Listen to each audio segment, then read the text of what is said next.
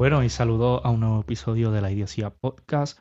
Hoy tenemos a un invitado, a Billy Valles, el cual nos va a llevar este, un relato bíblico acerca de eh, el sexto día y la creación de Noah y Gog. Vamos a continuar con un estudio aquí de Gog. Vamos ahora pues, a definir que ya pues, es Amalek, que pues, al pasar los años fue el pueblo amalecita, que es Amán, que es Gad, Agag. Entonces, dicho pueblo fue prácticamente difícil conseguirlo entre las naciones porque siempre fue un pueblo nómada que habitó en diferentes partes. Sí, que básicamente era un, un pueblo que no se quedaba quieto en un solo lado, simplemente estaba de lugar en lugar moviéndose. Exactamente. Este pueblo, pues, bien difícil de conseguirlo este, en un lugar específico, porque recogió prácticamente un montón de áreas, norte, sur, este oeste. Este, y pues, este, prácticamente en este detalle que da este, el relato de Ezequiel, eh, poniéndolo en el lugar de ubicación, este, prácticamente te dice quién es Gog, pero quién es Magog. Magog es las tierras de los amalecitas en realidad. Y pues buscar la tierra de los amalecitas lo tienes que buscar por todas partes.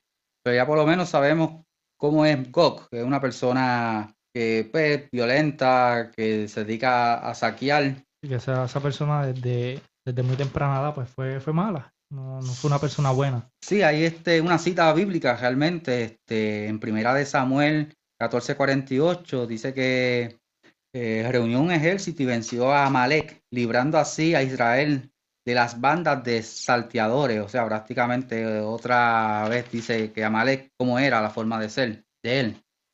Entonces, prácticamente, Gog, a lo que este, en un lenguaje este, bien este, fluido, lo que dice, oh persona, con tu rostro hacia la tierra de los amalecitas contra Amalek, príncipe soberano de Mesec y Tubal. Esos Mesec y Tubal fueron dos hijos este, de, de Jafet, nietos de Noé, prácticamente. Si Noé está en el monte Ararat, empiezan allí a, a poblar esta gente esa área. Los hijos de Jafet no iban a ir muy lejos del monte Ararat.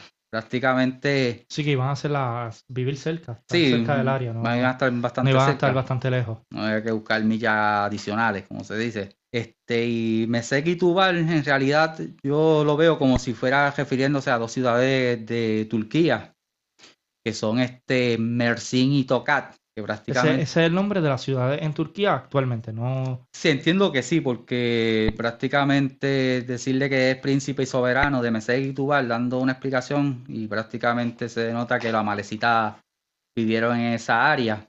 Este, también hay que ver que lo que es hoy día Turquía, eso perteneció a un imperio llamado la Anatol- Anatolia. No, sí, Anatolia el nombre, no me acuerdo, no lleva acento, Anatolia. Eh, eh, era un imperio bastante grande y prácticamente hoy el pueblo turco, otomano, eso vivieron un montón de guerras también, hasta que se fundó el pueblo actual de Turquía.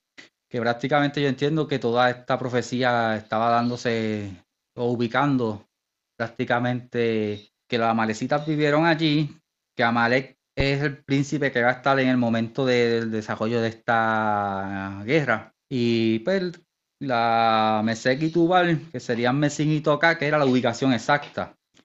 Este, ahí en ese relato de Ezequiel 38 dice que los pueblos que están con, con Gog o Amalek. Y al- algo sorprendente que cuando empieza a hablar este, los pueblos que están con él, con Gog, dice este, Ezequiel 38.5 que son Persia, Etiopía, Libia, estarán con ellos, todos ellos con escudo y casco.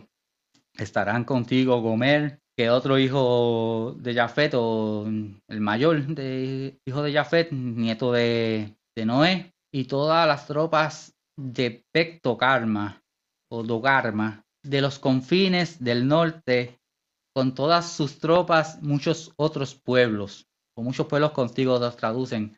Realmente no vean esto como el país específico, porque prácticamente Persia e Irán, la República Persa, pero no la vean como la Irán actual, vean en los tiempos que se da la profecía, que eran más amplias estos países. Este, Etiopía, Fud, Libia, y pues prácticamente los otros dos que son el hijo mayor de Jafet, Gomer, Y Gomer también fue un pueblo que habitó en diferentes áreas, prácticamente mucho habitó en el área euroasiática. Prácticamente estamos hablando que Gomer en sus tiempos podría compararse como lo que fue un día la Unión Soviética. Prácticamente Ucrania, Rusia, toda esa área, Armenia. eso, esas profecías se relacionan con, con eventos de la actualidad o países de la actualidad. Sí, tiene prácticamente estos pueblos siempre existieron, no digo que cambiaron sus nombres. Y algo que hago la salvedad, mucha gente ha este, endemonizado a Rusia, diciendo que Gog es Rusia, pero realmente cuando uno ve el relato de donde estuvieron las amalecitas, nunca estuvieron sobre Rusia, nunca llegaron hasta allá. Lo más cercano fue de donde estaba Turquía, la actual Turquía. La antigua Anatolia fue la mayor parte que ese, esa gente estuvo viviendo, los descendientes de Amalek, que son los amalecitas. Yo creo que el hecho de que diga hacia la tierra de Magog contra Gog, prácticamente era una, decir, mira, está en las tierras de los amalecitas y se llama Gog. Y si tú chequeas dónde están las amalecitas, que habitaron un montón de partes, pues prácticamente la mayor parte fueron también los países de lo que hoy comprende Anatolia y un poquito de esa área de Medio Oriente, Oriente Medio, como muchos dicen. Después eh, la profecía dice, estarán contigo este, que ya prácticamente sabemos que sería toda esa área, la Unión Soviética, vamos a decirlo, porque no... La, Unión Soviética del pasado. Del pasado, del pasado, sí, porque realmente... Lo que componía la, lo que componía la Unión Soviética en, el pasado, no la actual. Y me llama mucho la atención este cuando dice Pecto Calma, refiriéndose a casa de Tokarma, o y Tokarma es Turquía, o la casa de Turquía ¿por qué volverla o ya está seleccionando ella en la casa? Y dice que de los confines del norte, también pues prácticamente sí queda el confín norte de Israel después de cruzar el mar. Y realmente hay algo como que se dice bien profundo también, porque sorprendentemente Turquía, hoy conocemos que pertenece también a la Organización Transatlántico Norte, que reúne a todos los países norte prácticamente, al norte de ellos, este, pueblos de acá de Estados Unidos, Canadá, Gran Bretaña, Polonia, todos estos países que, que sean parte de ese grupo de la OTAN. Y pudiera ser, esta queja voy a explicarla un poquito más adelante, por qué proviene o de dónde proviene, porque este, hay mucho este, escepticismo, si es por petróleo, si es por este, eh, agrícola. La, guerra actual estás hablando, de la guerra. No, de la, guerra que. Que sucedió en, esa época. No, no esta, guerra no ha sucedido. Esta es la guerra, una profecía que está por cumplirse, que es la que la gente la ve como la guerra del fin del tiempo, los finales de los tiempos, al cabo de los tiempos. Y por eso es que el estudio es bien profundo, ¿no? Eh, vuelvo a citar este, a Ezequiel 38.8 este, le dice a Gog, de aquí a muchos días serás convocado, al cabo de los años vendrás a la tierra restaurada de la espada y recogida de entre muchas, muchas naciones o pueblos contra los montes de Israel, que continuamente han sido este, objeto de destrucción, sus habitantes han sido saqueados entre las, eh, sacados, sus habitantes han sido sacados entre las naciones y todos ellos habitan confiadamente. Aquí ya prácticamente cuando dice que ya habitan confiadamente, ya ahí todo el mundo sabe que el pueblo de Israel tiene paz, tiene tranquilidad. Y el único que le va a poder dar la paz o la tranquilidad es la, por medio de la palabra del Creador, el verdadero Mashiach, el, el, príncipe de Israel, que el rey tiene, que es el Creador. Este, ahí denota pues que para que Gog sepa o entienda y el mundo sepa eh, en qué momento él va a ser atacado, es que ya el Mashiach está verdadero, el Mashiach verdadero está en Israel. Este, en Ezequiel 38:14, eh, así cita la el versículo, dice, por tanto, oh persona, profetiza y di a Gog o Amalek, que así ha dicho el Señor Elohim, en aquel día, y esto es una pregunta prácticamente, en aquel día cuando mi pueblo Israel habite confiadamente. Y la pregunta está aquí, ¿no lo sabrás tú? O sea, hace ver como que tú sabes que mi pueblo está eh, en paz, está en tranquilidad, no quiere guerra. Y esto es lo, el detonante de la guerra. Eh, cuando el Mashiach se ha revelado, que realmente no es que viene en nubes ni sale de la tierra entre los muertos, es presentado.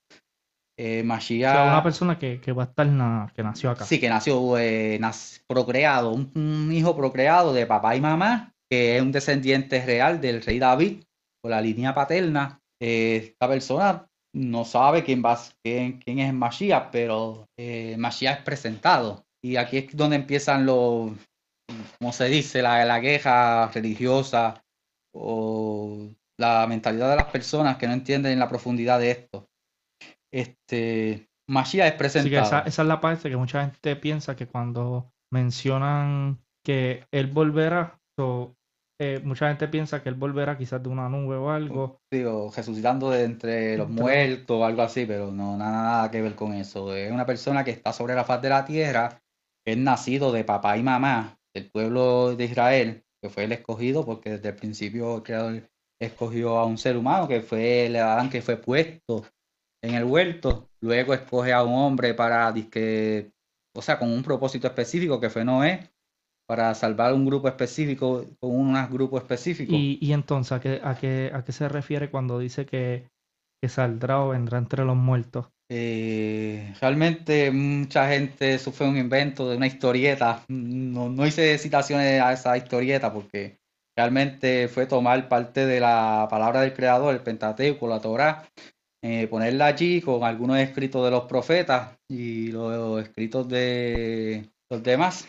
sacerdotes y eso, y pues lamentablemente crearon una, una mezcla allí que no se entiende ni de dónde proviene, si es que viene de entre los muertos y resucita como algunos creen que se refiere a cierta persona que, que salió de entre los muertos y con heridas en las manos y creo que tenía un costado también por ahí, eso en mi lenguaje eso se llama ser zombie.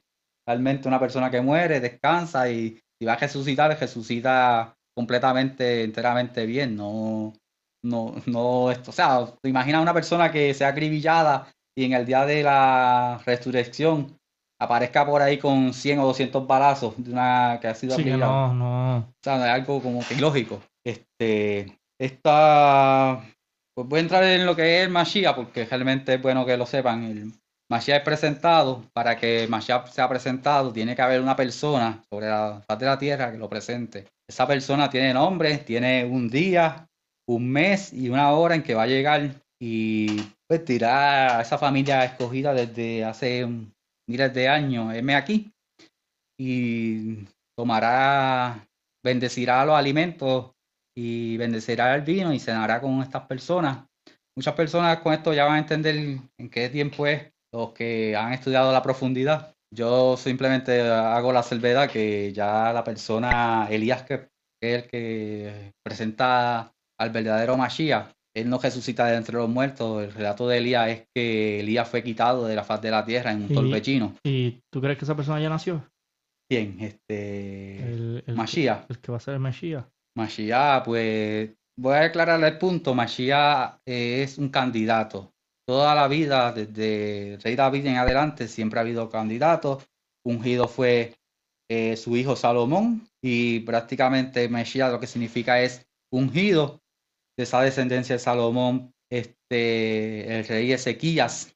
Eso, eso es variante, básicamente. Eh, es un linaje del rey David que se tiene que levantar al final de los tiempos, pero es que pues, ya este, va a ser presentado y tiene que ser ungido, porque la palabra Mashiach es ungido. Es que se le tira perfume o le caen cuatro gotas de agua, realmente un Mashiach es ungido en la cabeza y con unas, unas palabras que el propio creador transmite para que la bendición venga tanto físicamente con el aceite, pero también el creador va a derramar la bendición sobre esta persona. El Mashiach no es una persona de guerra, no es alguien que viene a combatir, es un gobernante prácticamente, si lo quieren llamar así, un príncipe, que va a llevar a la nación de Israel guiadas por la palabra del Creador.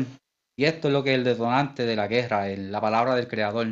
El sistema de gobierno, como lo conocemos democráticamente, este, la democracia, la- el comunismo, socialismo, yo hasta incluyo Sodoma y Gomorra porque era también una forma violenta, pero se gobernaban de esa manera y todos los gobiernos después de ello, las formas de gobierno han sido así, eh, violentan los derechos de los humanos, los limitan, le ponen unas cosas que violentan hasta la propia palabra del creador, pero así se ha habitado hasta estos días. Mesías va a habitar sobre la faz de la tierra y va, es, conocedor directamente de la palabra del Creador y la palabra del Creador va a ser que va a gobernar el mundo. Esta es la connotación, por qué se dice que paz este, y por qué un sistema de gobierno en estos tiempos este, relacionado directamente con el Creador a las demás naciones no le va a gustar porque se acabaría, como se dice, la forma de gobierno humana. Y esto es un detonante para Estados naciones que se unen junto con Gog o Amalek para llevar esta guerra contra Israel. Este, el tema es que para que Mashiach sea presentado, primero tiene que retornar a la tierra, yo digo retornar, el profeta Elías. El profeta Elías ya dije que tiene un día predeterminado, un mes y hasta una hora que viene sobre la faz de la tierra y se viene a quedar, o sea, viene a ser profeta de la tierra. Elías este, va, ese día que llegue, va a bendecir los alimentos y bendecir el vino. Y una familia tendrá el gran honor de tener al invitado Elías, que por muchos años han estado celebrando y pidiendo que venga Elías, porque saben que si no viene Elías, Mesías no puede ser presentado. Pero aquí hay otro tema más profundo, que Elías cuando profeta, este, retorna a la tierra como profeta, tiene que ser juzgado como profeta. O sea, aquí decir yo soy Elías y los profetas tienen una forma específica de demostrar y Elías va a demostrar por una forma específica que él es Elías, el profeta, eh, profeta, Que, dice ser. Eh, y para que sea juzgado, la nación de Israel tiene que dar un próximo paso, que ya pues, el instituto del templo actual había empezado hace años, pero sin que estén los 71 eh, jueces o anciano, el gran Sanedrín, y lo digo así, gran Real Sanedrín, Elías profeta no puede pararse en la tierra porque esas son las personas que tienen que pasar juzgamento de las palabras del profeta. Entonces, ¿se tiene que, construir algo primero para que. Entonces venga esa persona o no? Eh, no es construir, sino formalizar humanamente unas personas doctos, conocedores de la palabra del Creador. Este, sé que dentro de la nación de Israel se han hecho con el tiempo unas preguntas y Elías Profeta va a contestar esas preguntas que son para dicho profeta. O sea, prácticamente decir un profeta, un profeta tiene profecía, habla directamente con el Creador y su palabra se cumple inmediatamente. Y del caso que el escogido para hacer esto fue Elías, Elías profeta en su tiempo prácticamente fue el que cejó los cielos para que no lloviese en los días de su profecía.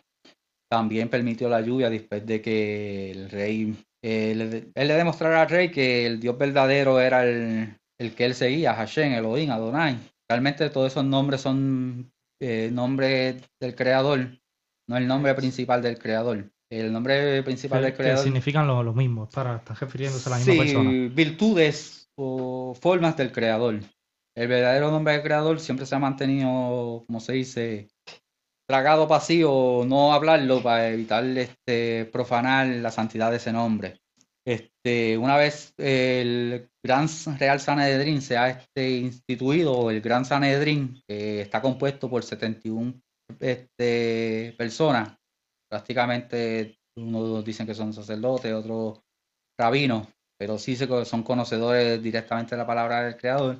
Ellos van a juzgar las palabras del profeta y, y las acciones y hechos que, haga.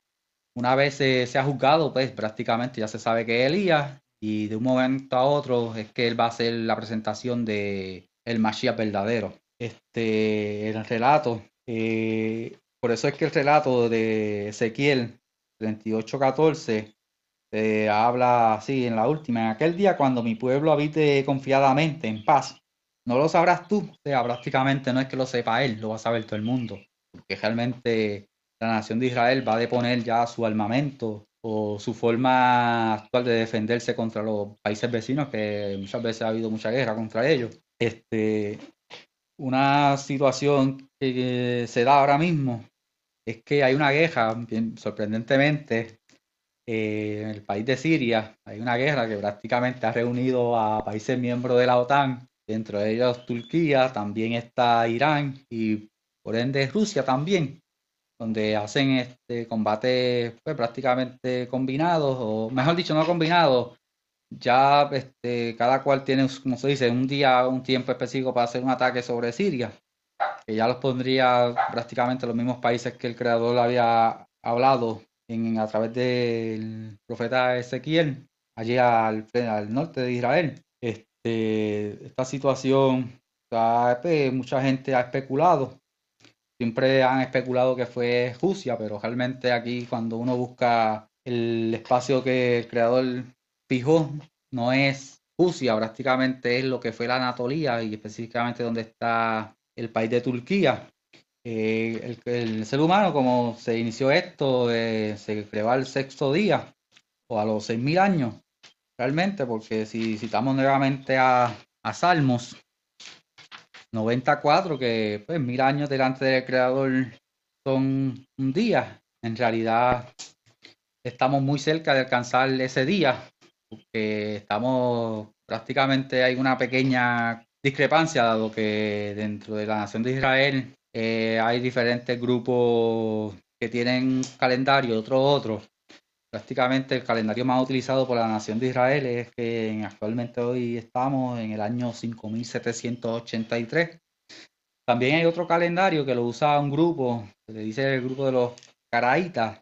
Dos personas dicen que el calendario de que se usa actualmente hay una pequeña diferencia con el de ellos, ya que ellos tomaron el tiempo que la nación de Israel estuvo en Egipto, los tiempos de bonanza, que entienden que fueron 210 años, que no fueron puestos en el, o sumados en el calendario, en el calendario que actualmente utiliza más común la nación de Israel, que es del 5783. O sea que si sumaríamos los 210 años que ellos dicen, estaríamos ya prácticamente en el año 5.993. O sea que si esto y se piensa o cómo se van las cosas de que ya Mashiach está a punto de ser presentado, que venga Elías, pues realmente la señal más grande va a ser conocer que la nación de Israel haya escogido el Sanedrín, porque si llega Elías profeta, no puede estar allí diciendo yo soy el profeta profeta sin que pase un juzgamento.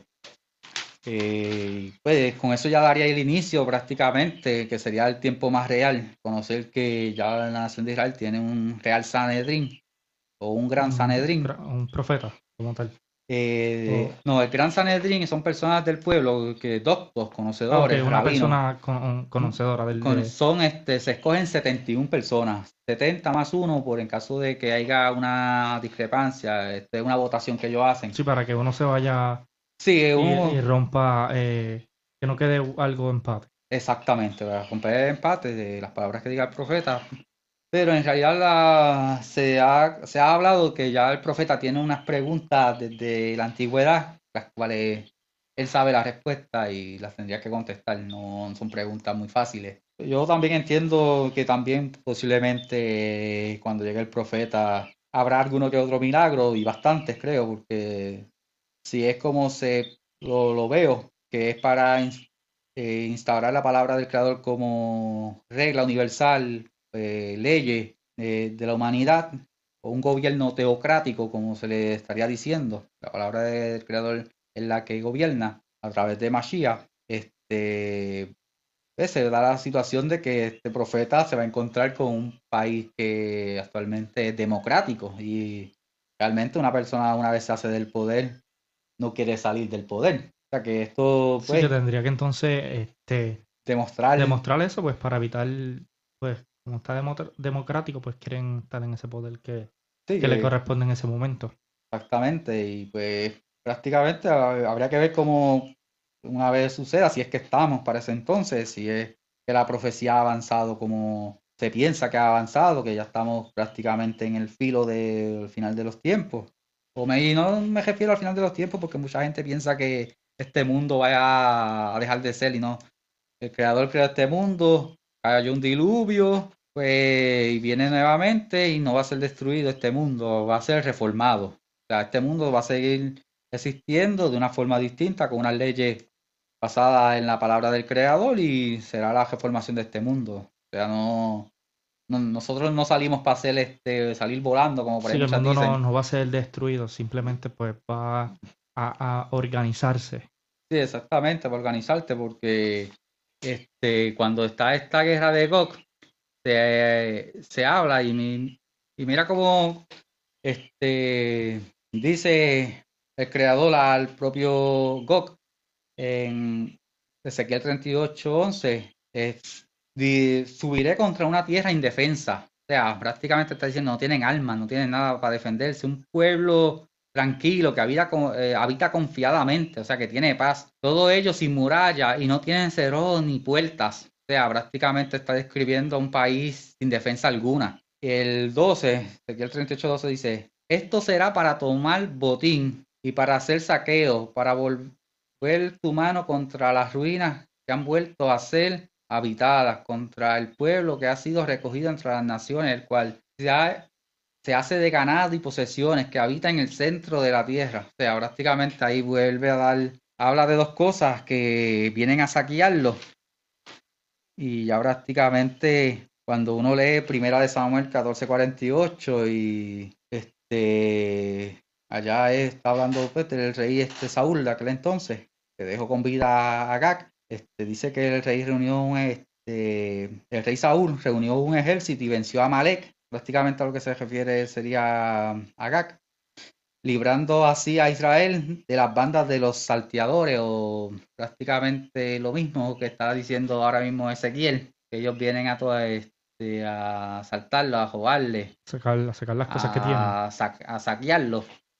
Y pues la situación con ellos es esa, que tienen avanzada el, la profecía y el propio creador es el que va a defender a la nación de Israel. Un hecho así se dio bajo cuando estaba gobernando, reinando el rey Ezequías, eh, Ben David, que un príncipe que quería rey destruir a Israel y prácticamente llegó a la tierra cercana a Israel y el ejército de Israel no podía, no era suficiente, iba a ser destruido y él oró y pidió al creador. Llevó las palabras que aquel rey había proferido contra Israel y contra el propio creador del universo. Y el, se dice que ese día en la noche el creador envió a su ángel, nuevamente aquellos seres que se hablaron en querubines, en Génesis, eh, envía los seres, uno. los seres extraterrestres, los seres que no son de aquí. Los, seres extraterrestres que dicen, o, o ángel que otros llaman, vuelve otra vez sobre la faz de la tierra y destruye a, esa, gente que quería destruir al rey Ezequías. Y esos extraterrestres son los que vienen a, de nuevo a... No, ahora mismo el creador mismo va, va a ser como en, los tiempos de Noé, va a combatir con terremotos. Sí, con, con las cosas naturales a su poder. Eh, todas las cosas naturales a su poder, es que va a destruir a Gog y a todo su ejército. Este, y no los va a destruir en Israel, los va a destruir en el Monte Carmelo, prácticamente esa es la llanura que siempre han dicho al Megido, Megido, al Magedón, esa es la famosa guerra. Y muchos pues, dicen que son dos guerras, realmente es una guerra. Ya una vez el Mashiach está, se va a restituir la paz de Israel para el mundo. Este, copiarán prácticamente la forma teocrática los gobiernos del mundo. Y así pues seguirán reinando. Entiendo que ya con la llegada de o sea, Mashiach, el Mesías va a dar la orden que se ha construido el templo. No creo que haya alguna objeción, dado que ya el creador habrá mostrado el poder que tiene sobre las cosas naturales y que verdaderamente la persona que está gobernando sobre Israel es el real Mashiach, no aquellos que, no, van a tener dudas, no, no, va a ser como no va a ser un, impostor de, los que salen por ahí diciendo que él y, y, ya. Exactamente. Este, Ezequiel es bueno también, que es donde más habla el relato pues, prácticamente este, la guerra, cómo se ve el desarrollo de esta guerra. No solamente toca el 38, pero el 39 es que habla del relato como tal de la guerra. Solamente quise tocar el tema que se toca en Ezequiel, que prácticamente quién es Gog, este, la profecía del Mashiach, y pues quise traerle la profundidad del Mashiach, o sea, Mashiach no puede aparecer por ahí a decir yo soy Mashiach, tiene que ser presentado, tiene que ser ungido en la cabeza, no en los pies, no en las manos, en la cabeza, y que el Creador derrame su bendición y pues prácticamente eso lo hace un profeta, el profeta pues para venir, que tiene ya el día, el mes y la hora que va a venir, este, designada desde hace años, es el que tiene que pasar un, un juzgamento de personas como nosotros, humanas, de la nación de Israel, prácticamente a lo que me refiero. Eh, pues, sí, gente, que- gente ortodoxa de la... eh, mucha gente dice que son ortodoxos, ultra ortodoxos, son rabínicos. Realmente la elección que se vaya a hacer, yo entiendo que tienen que ser descendientes directos de la casa sacerdotal, que es la casa de los levitas. Ese es mi mayor entender. Esos fueron los que fueron llamados a pues, sacerdocio, a juzgar y... Aunque toda la nación de Israel fue llamada a eso. O sea, prácticamente son dos, dos pensamientos este, distintos, pero prácticamente son unas personas conocedores sobre todo de la palabra del Creador. Eh, Mashiach también se entiende que es un hombre casado, que tiene hijos, que prácticamente desde la creación este, se le ha dicho al ser humano que se procree, que se fructifique. Este, no tiene que morir por pecados de nadie. Prácticamente a los que mueren, mueren por su propio pecado. Eso es una cita de Jeremías 31:30. Eh, el conocimiento se va, o sea, el conocimiento siempre lo hemos tenido, se va a incrementar. Vamos a ser un poco más conocedores realmente de la De- profundidad de la palabra. del de la palabra y de lo que sucede en el mundo alrededor. Sí, pero ya prácticamente ya con esos sucesos ya del Mashiach, ya el mundo no va a ser el mundo que se va a estar utilizando armamento de guerra o va a, de- a depender de tanques de guerra o cosas allá bélicas, como se dice. Va, va a ser un mundo un poco más buscando el bien de cada cual y el, el bien profesional El bien, el bien mundial. bien, bien mundial y el bien humano de crecer como persona. Por ahí muchas, pues, prácticamente no quiero tocar, dice de males de cristal, eso no, los males y el, el mal, la tierra de la agua salada, no hay nada que diga que vaya a dejar de existir o que haya yo visto hasta ahora, va a seguir el agua dulce, el agua salada, los cielos van a ser cielos, simplemente que la naturaleza pues va a ser reformada otra vez y va a ser como en los primeros al principio pero realmente pues volvemos a habitar toda esta tierra, simplemente que ahora con mayor distancia. Está, está muy interesante todo, todos estos temas. Ya con esto prácticamente Que con esto ya prácticamente cubrimos dos estudios. Estudios, sí voy a, déjame ver que Eh, No sé si se quede algún tema para algún otro próximo estudio. sí, este Por lo, voy que, a por lo que tengo entendido ahora aquí, esto se va a estar, eh, este estudio van a ser dos partes, ya con este salen dos partes de, de- de un estudio, o si hay algún tercero, pues lo vamos a poner así Sí. para...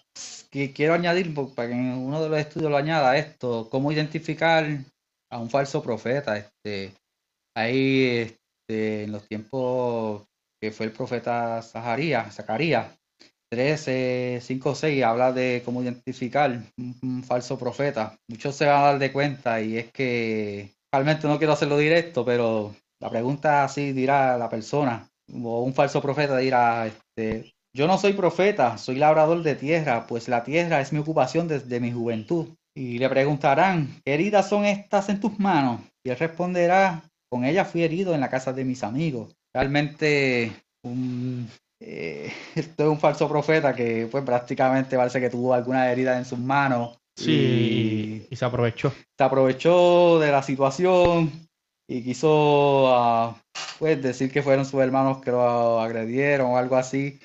Realmente hay que ser bien juicioso sobre esto.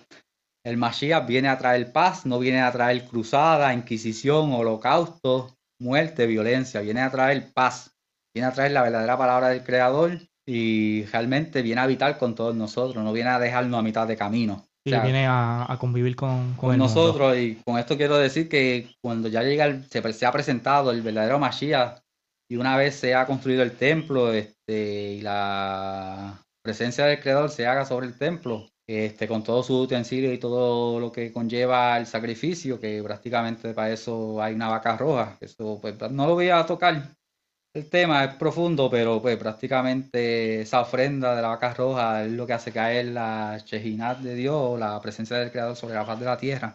Entiendo que ya desde ahí sería ya el tiempo, como se dice, milenial o sin fin de los tiempos. Interesante, pero para esto sigan escuchando la Idiosía Podcast.